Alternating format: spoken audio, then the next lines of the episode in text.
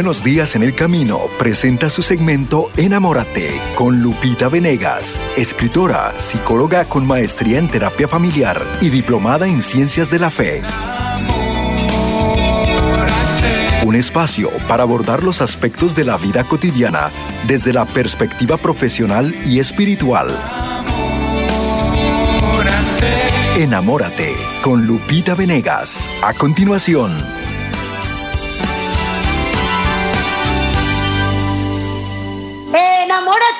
Familia bellísima de El Sembrador. Bienvenidos a esta emisión en la que yo te invito a mirar como Dios mira. Enamórate, a mirar con mirada enamorada. Y hoy de forma particular lo aprenderemos porque vamos a ver cómo poner límites en el consumo de pantallas a nuestros hijos, especialmente pequeños y adolescentes, que es donde más podemos influir. Cómo ponerlos sin gritonearles y romper nuestra relación con ellos, pero tampoco dejándolos hacer. Ni un extremo ni otro son recomendables. La manera asertiva, la manera correcta es hablar con nuestros hijos claramente de qué es lo que esperamos de ellos en el consumo del celular. Si lo hacemos con objetividad, lograremos que ellos controlen y dominen el tiempo en pantallas y no que sean controlados por ellas. Esto es muy importante porque estas aplicaciones que existen en estas pantallas están diseñadas para generar adicción están diseñadas para que te guste y vayas más y más y más por eso. Entonces, nuestros hijos necesitan comprensión, porque son, están aprendiendo a vivir, están creciendo, y claro que son atrapados por estos métodos bien pensados por sus creadores, y primero que nada comprender, simplificar. Pero después, ¿cómo actuar? Pues de eso estaremos platicando hoy. Te recuerdo que a la mitad del programa se acaba el contenido y entras tú, porque tu experiencia, tu comentario, tu pregunta puede enriquecer a muchos. Entonces tú ya estás haciendo apostolado cuando haces tu llamada. No es solamente pues eh, resolver alguna cuestión que tú quieres en lo personal, sino compartir con otros algo que puede ser común para muchos. Por eso siempre a la mitad del programa dejamos los micrófonos abiertos para que tú nos llames y lo construyas conmigo. Lo hacemos juntos por el bien de muchos, ¿vale? ¿Quién no se ha quejado sobre el que los hijos están metidos en la pantalla todo el día? Hace ratito Charito se reía mucho con, con Gerardo y Martín. ¿no? no, a nosotros no nos pasa y se morían de la risa. Es que ya esta es la realidad actual. Dicen que el 86% de niños con 8 años de edad tienen ya un celular inteligente. Es impresionante lo que está pasando. Estamos en los albores del tercer milenio. Es una nueva realidad que los padres debemos enfrentar con sabiduría.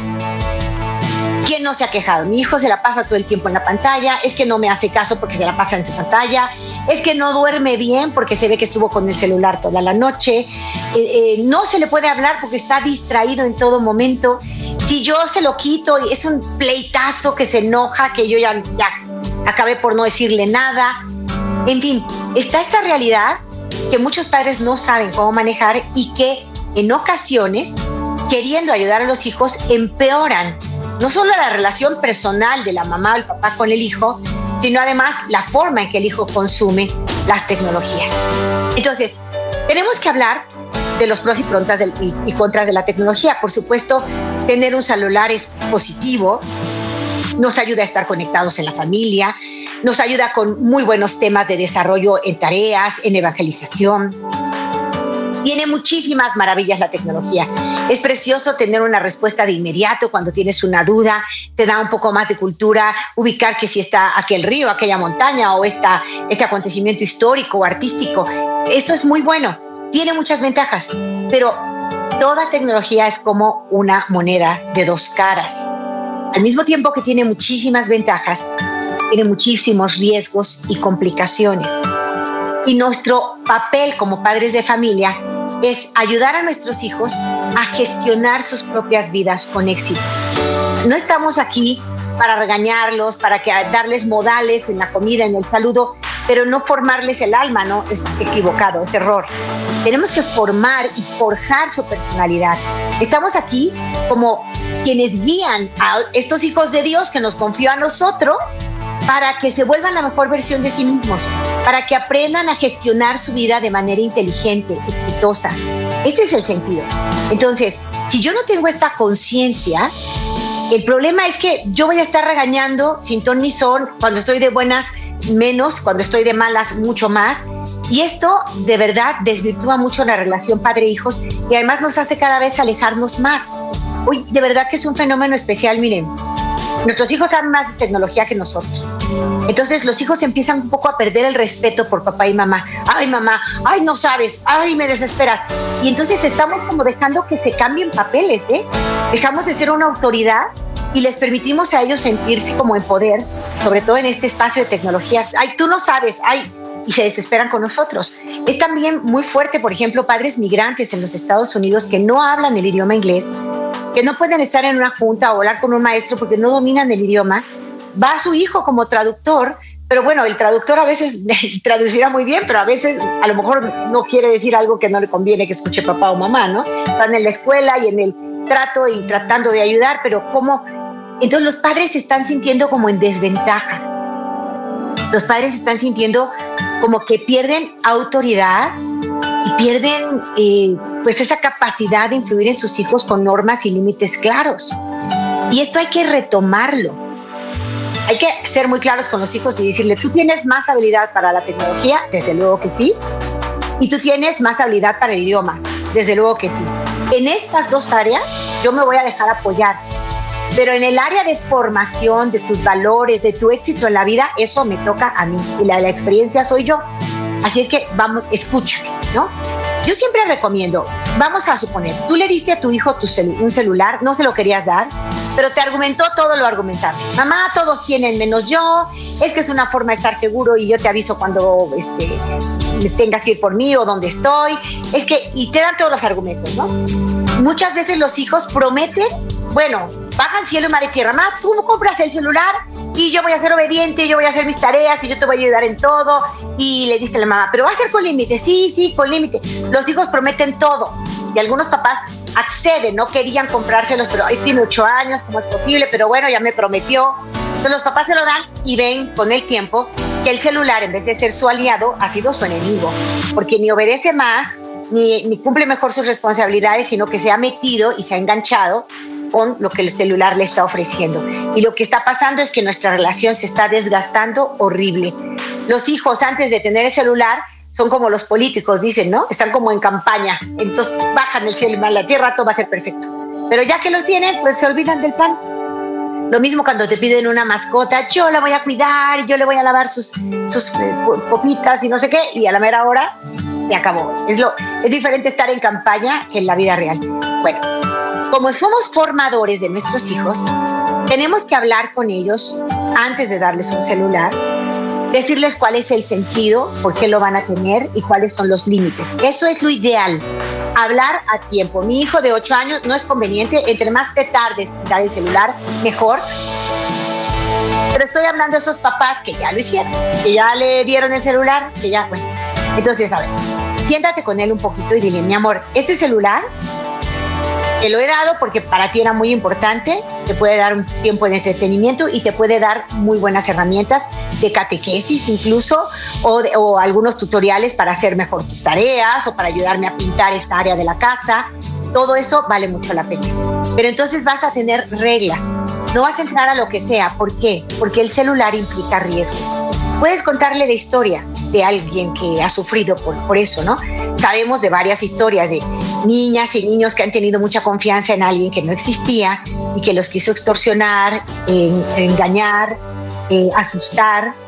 Y cuando hay comunicación padre-hijo es muy bonito porque el padre se entera, pero a veces no hay nada de comunicación, hay puro pleito y el hijo sufre porque pues no hubo comunicación con los padres y entró inocentemente a algún sitio, a alguna página que lo fue enredando y que lo fue engañando. Es muy triste. Entonces, hay que platicar con los hijos y sobre todo si hay una experiencia cercana, mira hijo, lo que pasó. Esta personita recibió bullying tremendo, cibernético, de esta manera, o este otro fue engañado eh, pensando que estaba hablando con un compañero, estaba hablando con un hombre mayor que, que, quería hacerle daño. Afortunadamente sus papás lo detectaron a tiempo. ¿no? Entonces, partir tal vez de un hecho cotidiano y decir, quiero hablar contigo sobre el consumo del celular. Fíjate que estos aparatitos, aplicaciones, programas, gadgets están diseñados para que te gusten tanto que tengas que buscar más y más y más y más. producen adicción. Y eso es ya pensado desde los creadores de, estos juegos o de estas aplicaciones. que te enganches, que lo necesites, que te mueras sin un like. Esto es pensado para eso. Pero tú, si eres inteligente, no te vas a dejar manipular. Tú vas a poner límites claros al consumo de tu celular, a las páginas a las que entras. Nunca te vas a dejar enganchar y si te mandan mil notificaciones no te vas a pasar distraído una hora antes de hacer lo que ibas a hacer. Eh, cualquier pantalla, para acercarnos a ella, tenemos que irnos a ella con un fin. ¿Para qué voy a ir a mi pantalla? Voy a hacer una llamada. Bueno, ese es un fin. Voy a hacer una tarea. Ese es un fin. Voy a reunirme con mis amigos porque estamos planeando el próximo campamento y vamos a ponernos de acuerdo. Eso es un fin. Pero entrar sin un fin, a navegar y perder el tiempo tremendo. El otro día, Rebe, que está aquí conmigo, le cuento, yo me metí a ver algo de mis páginas, pero me, dio, me llamó la atención que terminando lo mío, entran unos videos terribles, terribles de antivalores y de... Y yo decía, pero, pero ¿quién programa esto? ¿Cómo está la cosa? Yo me sorprendo de, de, lo que se puede hacer en las redes. Entonces, a lo mejor tu hijo entró por una, por una tarea, pero de repente entró una notificación u otra cosa y empiezan a distraerse y a vagar en un mundo muy peligroso. Entonces, enseña a tus hijos que es muy necesario entrar con un fin. ¿Por qué estoy aquí? Y voy a respetar este objetivo entro por una llamada, por una tarea, por eh, una investigación, por un tutorial, porque quiero hacer bien esta, esta ensalada, ¿no? Que vale. Pero este es el fin. Entonces, si vas a entrar, vas a entrar con un fin. No es para estar perdiendo el tiempo navegando sin sentido. Y es, por supuesto, para un ratito de entretenimiento, pero con límite. Puedes hacer un juego, probablemente lo vamos a hacer juntos, lo vamos a ver, vamos a ver que sea algo que no contraríe tus valores hay muchos juegos a través de las redes terribles que favorecen o impulsan la violencia, la agresividad, que impulsan la competitividad, pero, pero eh, terrible, en donde tú tienes que matar al enemigo o hacerle alguna daga para que puedas ganar. Muy, muy pendientes de aquí están entrando mis hijos que están jugando. Por otro lado, también hay juegos edificantes que les enseñan buena administración, por ejemplo, o buena estrategia para algunas cosas. También lo hay. Entonces, lo importante es definir, este celular lo vamos a usar para bien. Te lo doy, pero va a ser usado de forma correcta. Para empezar, por las noches no lo vas a tener. Todos me entregan sus celulares, eso es una realidad. Se meten en esta cajita que voy a, que voy a cerrar nadie entra, ni papá, ni mamá, ni hijos. Esto es un esfuerzo que tenemos que hacer a nivel familia. ¿eh? A veces queremos que los hijos cambien sin cambiar nosotros, olvidándonos que los hijos aprenden de lo que viven. Piensa, ¿cómo ha cambiado tu esposo o tu esposa con el uso de su celular? Dime si no es verdad que ha bajado la comunicación entre ustedes, que está tan metido allí que de pronto me molesta que no me está haciendo caso porque lo ve en sus pantallas o a ella, ¿no? A ver, si nos hace daño a nosotros como adultos, ¿cuánto más le puede hacer a un niño o a un adolescente? Un consumo de celular sin límite. Entonces, te sientas con tu hijo y le platicas las grandes ventajas de un celular, la posibilidad que tenemos de usarlo para bien, o un iPad o cualquier otro instrumento de pantalla que tenga mi amor, puede ser muy útil y lo vamos a usar para todo lo útil, para todo lo que edifique. Aquí puede haber ciberbullying y puede haber otro tipo de cosas que no edifican. Cuando tú veas que se está bulleando un compañero o algo, tú no puedes participar de eso, tienes que denunciarlo, tienes que hablar con las autoridades correspondientes, pero nunca formes parte de esto. Nunca digas en tus pantallas lo que no dirías en persona. No seas un cobarde, no te ocultes bajo un avatar tienes que ser tú. Entonces, platicar con ellos, primero que nada platicar.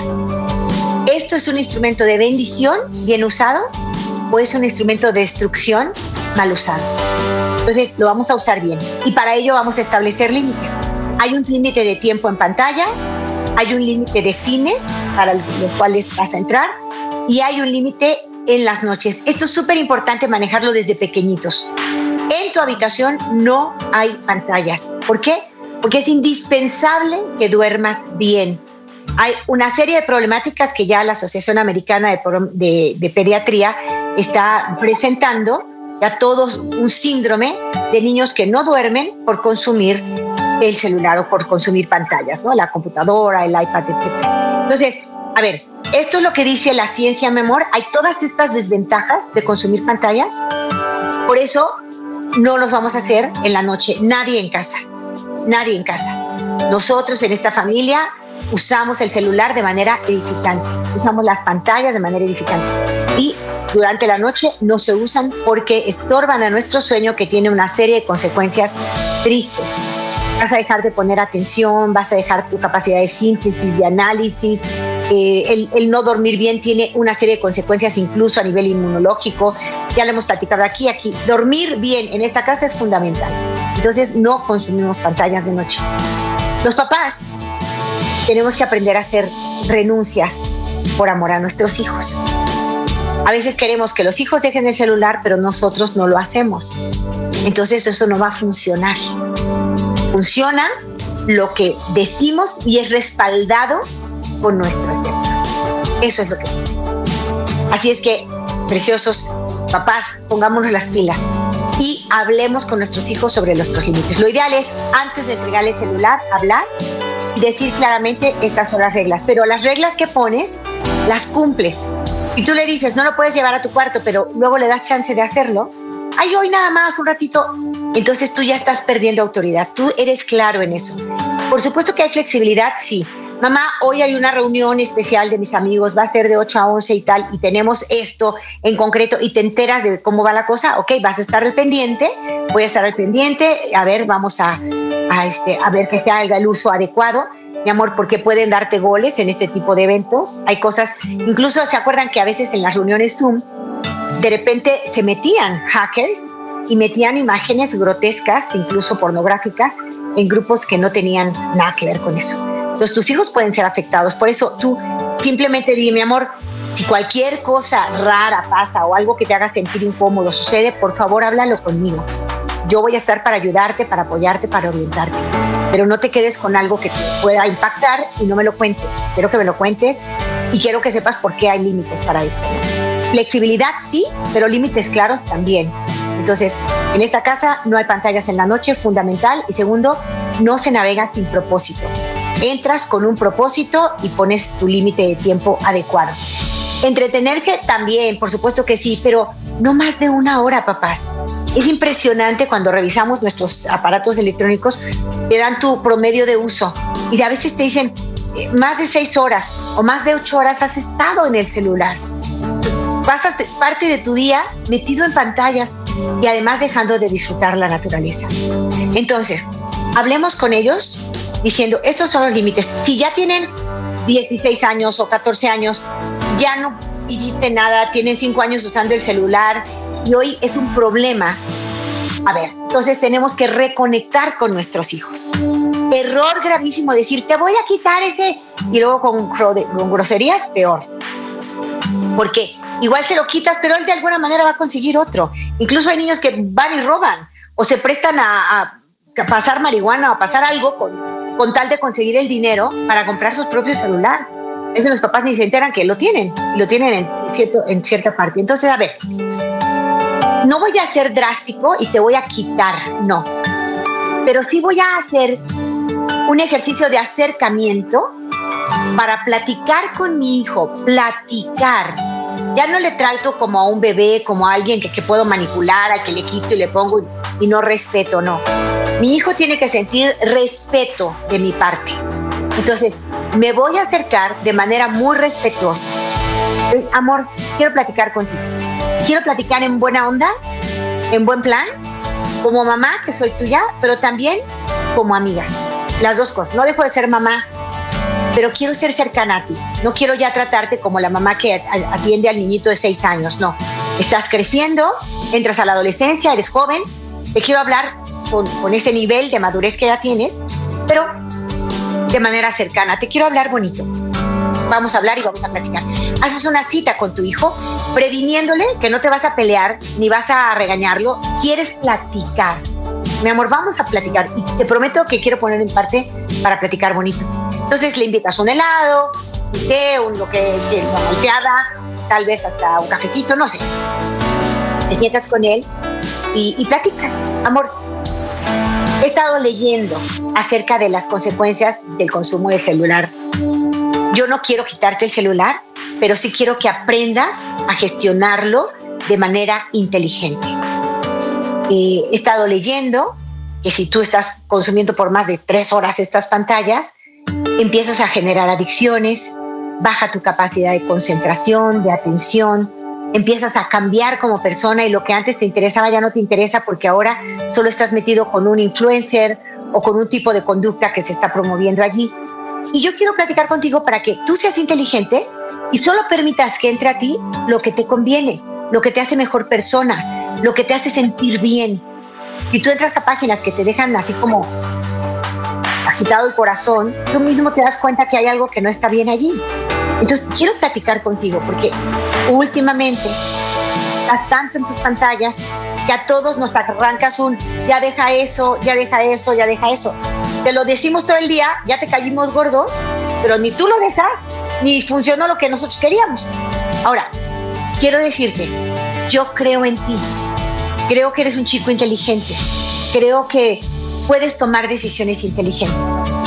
Y en este momento te hablo de las desventajas del consumo de celular por mucho tiempo. Son esta y esta y esta, ya mencioné alguna. Yo creo que si eres inteligente tú puedes decir, voy a usar mi celular de manera conveniente, sin engancharme, sin que nadie me esté manipulando, sin que porque me pongan una notificación yo deje lo que estoy haciendo por otra cosa. Yo voy a elegir mis grupos, el tipo de red que voy a usar, eh, al tipo de personas que quiero, con las que quiero convivir. Yo voy a ser inteligente y voy a elegir incluso las páginas que quiero visitar, eh, porque quiero que este instrumento, este aparato maravilloso, esta tecnología actual, me bendiga y no me haga ningún daño. Entonces, yo quiero poner ante ti, mi amor, esta realidad y decirte, lo más sano es que no consumamos pantallas por más de dos horas al día, tres horas al día, cada uno según su edad, una hora al día y según su personalidad. Cada papá conoce a su hijo. No lo va a poder. Ahora nada más cinco minutos en pantalla, pues no sirve de nada. Tengo que ser realista, tengo que estar en donde estoy, en mi realidad y darle más libertad a mi hijo de la que tiene, pero con límites claros. Más libertad en el sentido de que, a ver, yo voy a confiar en ti tú vas a saber qué páginas entras y todo. Yo voy a confiar en que vas a elegir lo mejor. También voy a confiar en que si un día entras a algo desagradable o algo que, que notes sospechoso, vas a hablar conmigo. Yo quiero confiar en eso porque estoy pendiente de ti, porque quiero que seas feliz. Y quiero que no consumas más de tres horas. Quiero cada semana que revises tu promedio de consumo y no sea más de tanto. El límite lo pones tú, conociéndolo a él o lo pones ya en diálogo con él, que te dé sus razones, mamá, con una hora no hago nada, ni la tarea, a ver, este, algunos están tomando clases en línea, lo cual es tremendo, pero bueno. Entonces, lo platicas, platicado. Estas son las ventajas, estas las desventajas. Tú mismo te vas a poner un límite, yo no voy a estar encima de ti, pero eso sí, cero pantallas en la noche, cero visitas sin sentido y mucha inteligencia en el consumo de tu celular. Confiar en nuestros hijos, no tirarles tierra todo el día, hacerles sentir que los valoramos, creemos en ellos y que chequen las opciones. Y que cuando tengan la confianza de contarnos si algo pasó raro, nosotros no nos escandalicemos ni mucho menos, al contrario, decirle gracias que me contaste mi amor, claro que sí podemos hacer algo, hay que denunciar esta página o hay que hablar con tal persona y cuenta conmigo mi amor, gracias por contármelo. O sea, esta cercanía súper importante, que tu hijo tenga confianza, que sepa que ir a ti le va a dar una garantía a él, de que, de que está haciendo las cosas bien, de que está contando con quien más le va a ayudar y menos le va a perjudicar. Entonces, plática amistosa, sin dejar de ser papás, dos o tres límites claros y flexibilidad. Después de tus dos límites, flexibilidad. Pero ante todo, platicar vamos a ser inteligentes, hijo, y todos en casa vamos a cambiar nuestros hábitos de consumo de padre. Voy a ir a la pausa, vuelvo después de ella. Espero tu llamada, pregunta, comentario, tu caso particular que nos va a iluminar a muchísimos. Si estás en Guadalajara, 3347 37 63 26. Si estás en Estados Unidos, 773 777 77 73. Voy a la pausa, vuelvo después de ella. Yo te invito a mirar como Dios mira, you. En unos momentos regresamos a Enamórate con Lupita Venegas.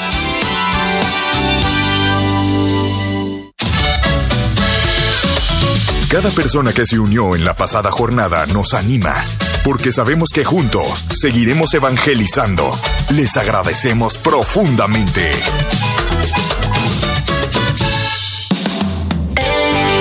Ya estamos listos para recibir tus llamadas en tu segmento Enamórate con Lupita Venegas. Llamando al 777-777-7773.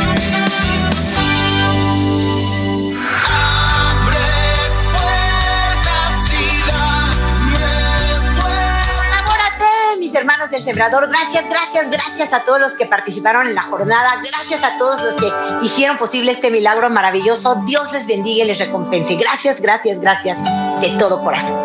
El día de hoy estamos platicando acerca de cómo poner límites al consumo de pantallas en nuestra casa. Y hemos hablado de que sin ejemplo no es posible poner límites. Yo sé que hay mamás que dicen, es que yo le digo a mi hijo, pero su papá no deja el celular todo el día. Bueno, eso complica las cosas. Esta parte del programa la haces tú, así es que espero tu llamada. Ya sabes, hay que marcar si estás en Estados Unidos 773 777 77 73 y si estás en México 3347 3763 26. María, mi hermanita María, ya está lista en la línea y yo la recibo con mucho amor. ¿Cómo estás, María? Hola. Adelante, hermanita. Hola. Hola, buenos días. Ah, sí, tenía un comentario porque sí, sí veo la necesidad tan grande de los papás y de familiares de tener alternativas para, para, para sus hijos. Sí, el aburrimiento también es algo bien importante que, que los lleva a estar en las pantallas. Y veo que, por ejemplo, si tuvieran una estructura más, un horario, actividades, fomentar, por ejemplo, la lectura. En México, los latinoamericanos leemos muy poco.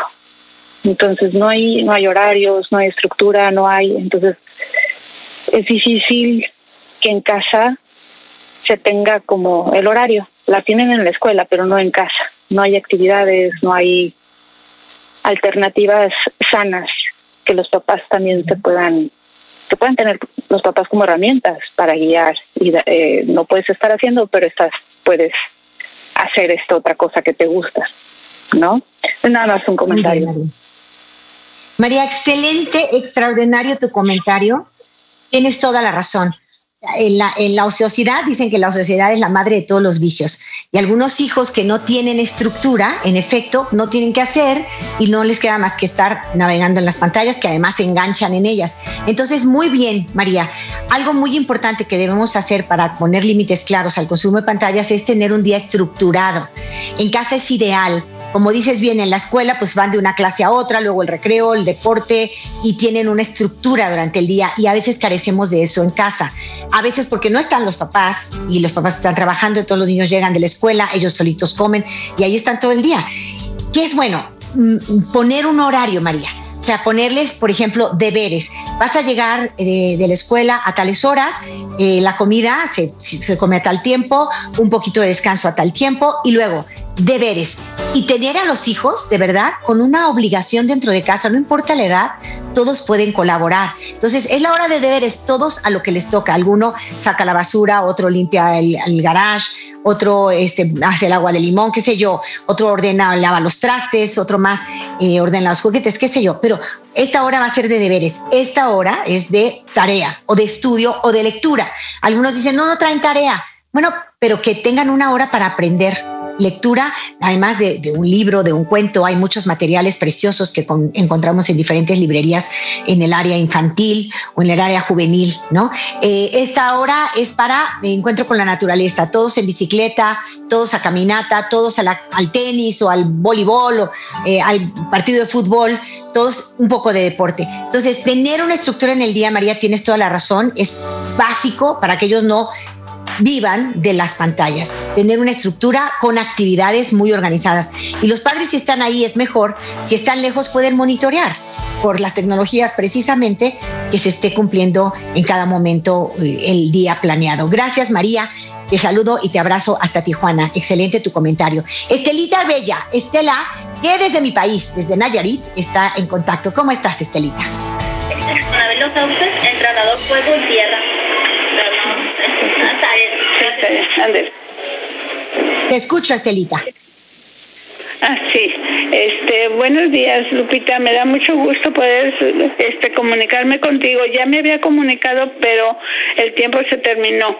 Mira, mi hijo sufrimos maltrato por mis hermanas cuando él estaba chico.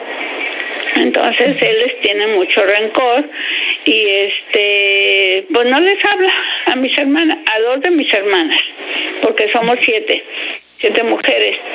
Pero yo me las llevo muy bien con ellas, yo ya las perdoné, ellas estaban jóvenes y este por el, por el destino tuve que regresar con mi hijo ahí a la casa. Con ellas y nos corrían a este tengo otro sobrino de la misma edad de él y llegaban y le daban nada más este toma hijo pero y a mi hijo no le daban nada lo trataban mal total que este él tiene su niño dañado yo escucho mucho tu programa entonces, este, yo comprendí por qué mi hijo es así. Y yo le dije, y, y le digo, tienes que ir a terapia. Me dice que no va. Entonces quisiera que tú me hicieras el grandísimo favor de, recomendarme un libro este, para, para yo leerlo y luego dárselo a él, que le sirva a él, para decirle, hijo, este, léele a tu hijo este, este libro, ¿verdad? Para que no, para que no diga que, bueno, espero, yo de todas maneras diario voy al Santísimo y le pido porque él se convierta, parece que ya está em, empezando a medio cambiar conmigo porque no casi no me hablaba, nunca tenía tiempo y pero bueno, este quisiera ver si me recomiendas un libro para yo comprarlo. Me dicen aquí en las librerías este donde hay este cosas de religión. Me dicen no dice no no nos mandan esos libros yo creo que desde allá. Bueno entonces necesito un libro que tú me recomiendes para este para sí, para dárselo a él. ¿Qué, edad tiene, Estelita? Él tiene 39 años. Se, se iba a casar con una muchacha y no, por X o Y, los corrieron del, lo corrieron primero a él del, de su trabajo, ganaban muy bien.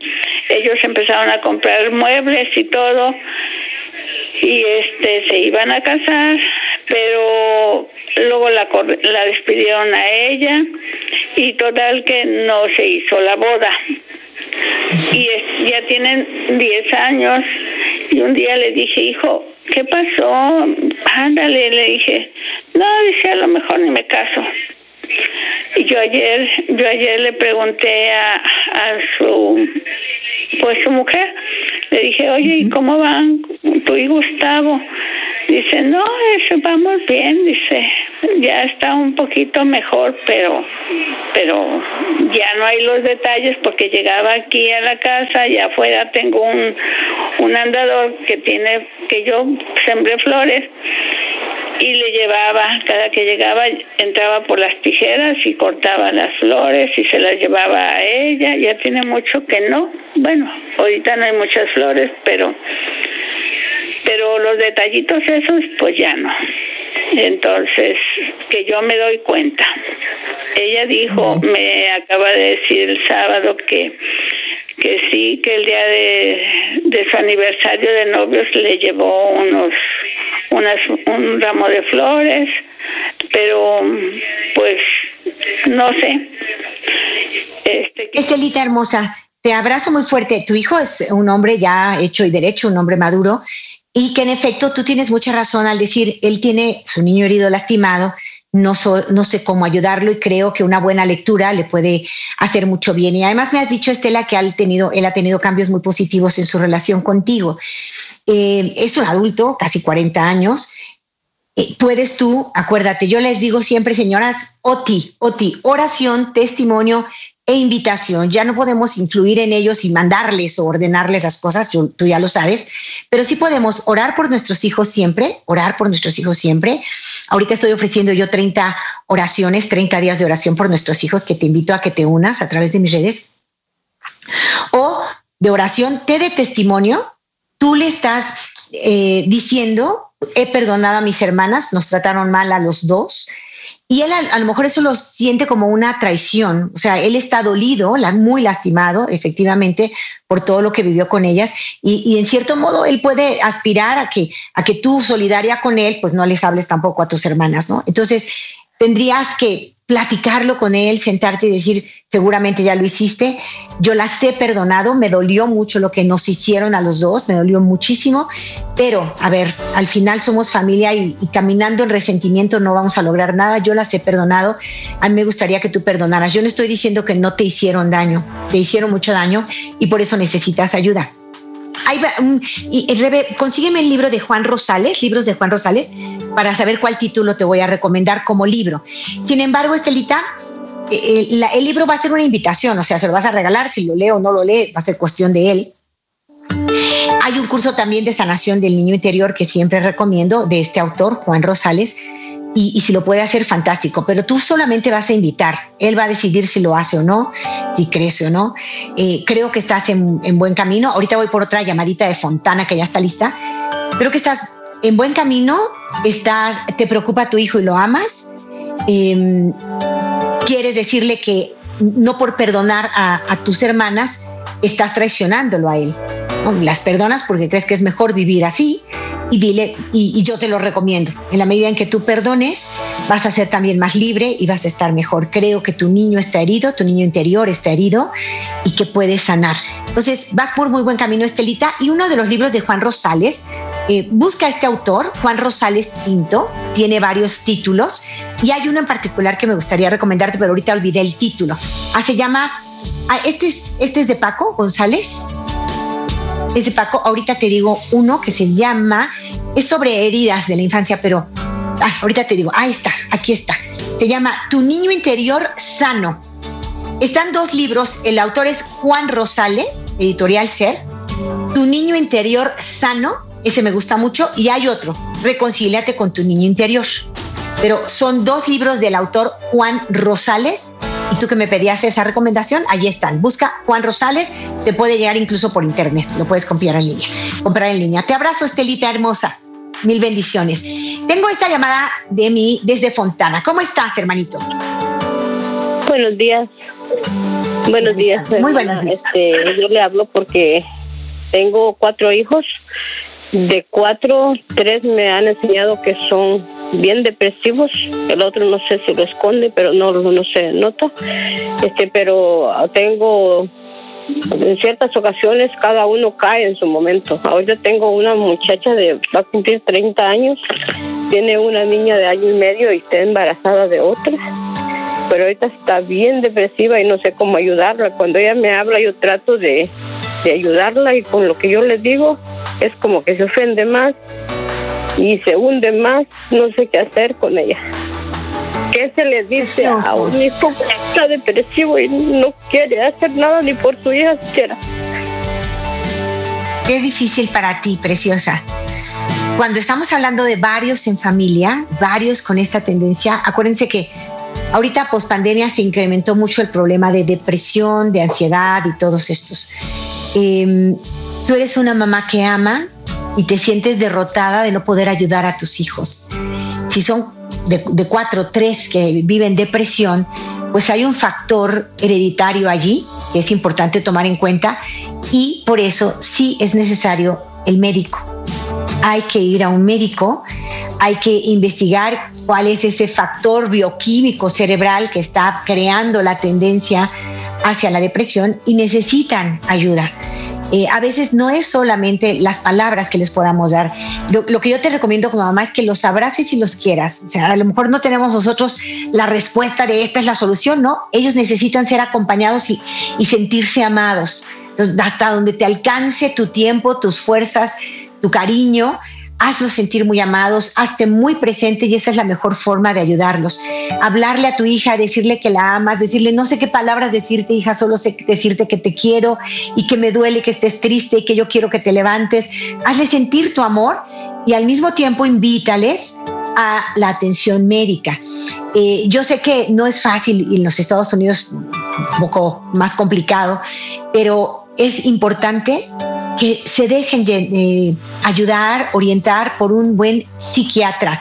El psicólogo da terapia, pero no te puede medicar el psiquiatra puede darte un medicamento que eh, ayuda a controlar esta emisión de serotonina y de las sustancias que necesitas en el cerebro para poder levantarte. no tengan miedo de dejarse ayudar de un especialista. Es importante. A mí me llama la atención que son muchos en casa. Entonces, una de dos, o hubo un ambiente familiar muy, muy negativo, eh, de exceso de alcohol, de violencia, de abuso, alguna cosa así, o realmente hay un, hay un factor eh, congénito o, asociado al, a lo biológico que necesita ser controlado. Entonces, es importante, preciosa, de tu parte, acuérdate, OTI, oración, testimonio e invitación. Ora mucho por tus hijos, ora con poder, ora con fe, dando gracias a Dios de que Él intervendrá porque ama a tus hijos más que tú. Ora con fe, eso no lo dejes, no desfallezcas, oración. Segundo, testimonio, es decir, ámalos. Estamos aquí para amar, venga lo que venga. O sea, no estamos aquí para que todo nos salga perfecto. Estamos aquí para que ante cualquier circunstancia sepamos amar. Entonces, ámalos. Tu compañía, tus palabras, tu cariño, tu detalle va a ser un aliento que en su momento, en el momento en que empiecen a emerger, se van a dar cuenta y van a valorar mucho. Entonces, no dejes de amarlos, amarlos, amarlos, amarlos. Y en tercer lugar, eh, invitarlos. Y una invitación concreta que tú tienes que hacer es, hay que ir al especialista, al especialista en este tipo de depresión que puede ser endógena, no es solo exógena, sino, no es solamente por circunstancias alrededor, sino por algo que ya traes tú. Entonces, si necesitas esta ayuda, mi amor, por favor, eh, ve al médico.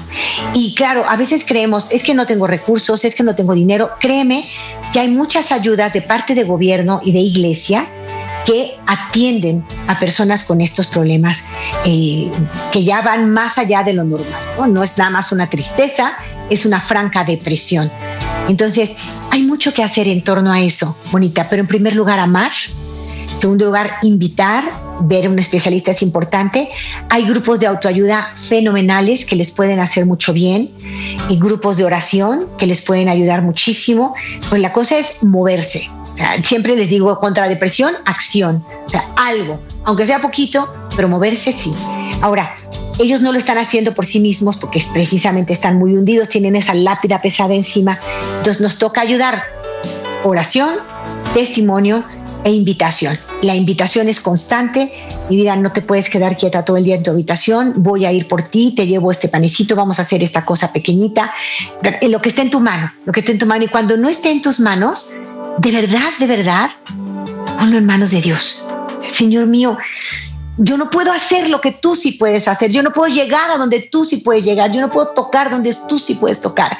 Haré lo que me toca, pero tú multiplica y haz el milagro. Yo te pongo estos cinco panes, dos pescados, no alcanzan para nada, pero esto es lo que tengo, te lo doy. Y a ti te pido el milagro, mi Dios y mi todo. Mucha fe en Dios, preciosa. Eres madre que ama. Y tus hijos van a estar bien. Ponlos en manos de Dios. Y haz lo que te toca, amar amar con todo el corazón, con toda el alma, como ya lo haces, hermanita hermosa. ¿Cómo superar la tristeza en momentos de oscuridad? Será nuestro próximo tema. Así es que no te lo pierdas y que tus hijos tampoco se lo pierdan. ¿Cómo superar la tristeza en momentos de oscuridad? Cuando no sabemos ni de dónde soy, a dónde voy, qué onda con mi vida, hay que superar esa tristeza. ¿Cómo hacerlo? Mañana vamos a aprender. Les mando un fuerte abrazo a todos y en este momento nos ponemos ante la presencia de nuestra Madre bendita, que como madre nos ama. Préstame, Madre, tus ojos para con ellos mirar, porque si con ellos miro, nunca volveré a pecar. Préstame, Madre, tus labios para con ellos rezar, porque si con ellos rezo, Jesús me podrá escuchar. Préstame, Madre, tu lengua para poder comulgar, pues es tu lengua materna de amor y de santidad. Préstame, Madre, tus brazos para poder trabajar, que así rendirá el trabajo una y mil veces más. Préstame, Madre, tu manto para cubrir mi maldad, pues cubierta con tu manto al cielo he de llegar. Préstame, Madre, a tu Hijo para poderlo yo amar, que si me das a Jesús, ¿qué más puedo yo desear? Y esa será mi dicha por toda la eternidad. Amén. Familia bellísima, llegó el momento en que nos despedimos. Vamos a decir a nuestros hijos que los amamos y porque los amamos ponemos límites claros a una conducta que les pueda hacer daño. Pero es por amor, es por amor, no porque ya nos cansamos, ya, porque ya nos hartaron, no, lo hacemos por amor. Les abrazo muy fuerte familia, yo me despido y les invito a mirar como Dios mira. Enamórate. Este fue su segmento Enamórate con Lupita Venegas, de lunes a viernes a las 8 de la mañana dentro de Buenos Días en el Camino. Esperamos que hayas disfrutado de este mensaje producido por El Sembrador. Si resides en Los Ángeles y a sus alrededores, recuerda que puedes ver la programación de ESNE las 24 horas al día a través de la señal abierta digital en Canal 56.2 y por la radio. También nos puedes escuchar y ver por medio de la aplicación ESNE en tu celular. Búscanos en las redes sociales y en nuestro canal de YouTube como Noel Díaz ESNE. No te pierdas la gran variedad de mensajes y artículos religiosos para el crecimiento de tu vida espiritual. El número de nuestras oficinas es el 773-777-7773 y puedes visitarnos por internet a elsembrador.org. El Sembrador Nueva Evangelización Gracias por ser parte de esta gran familia.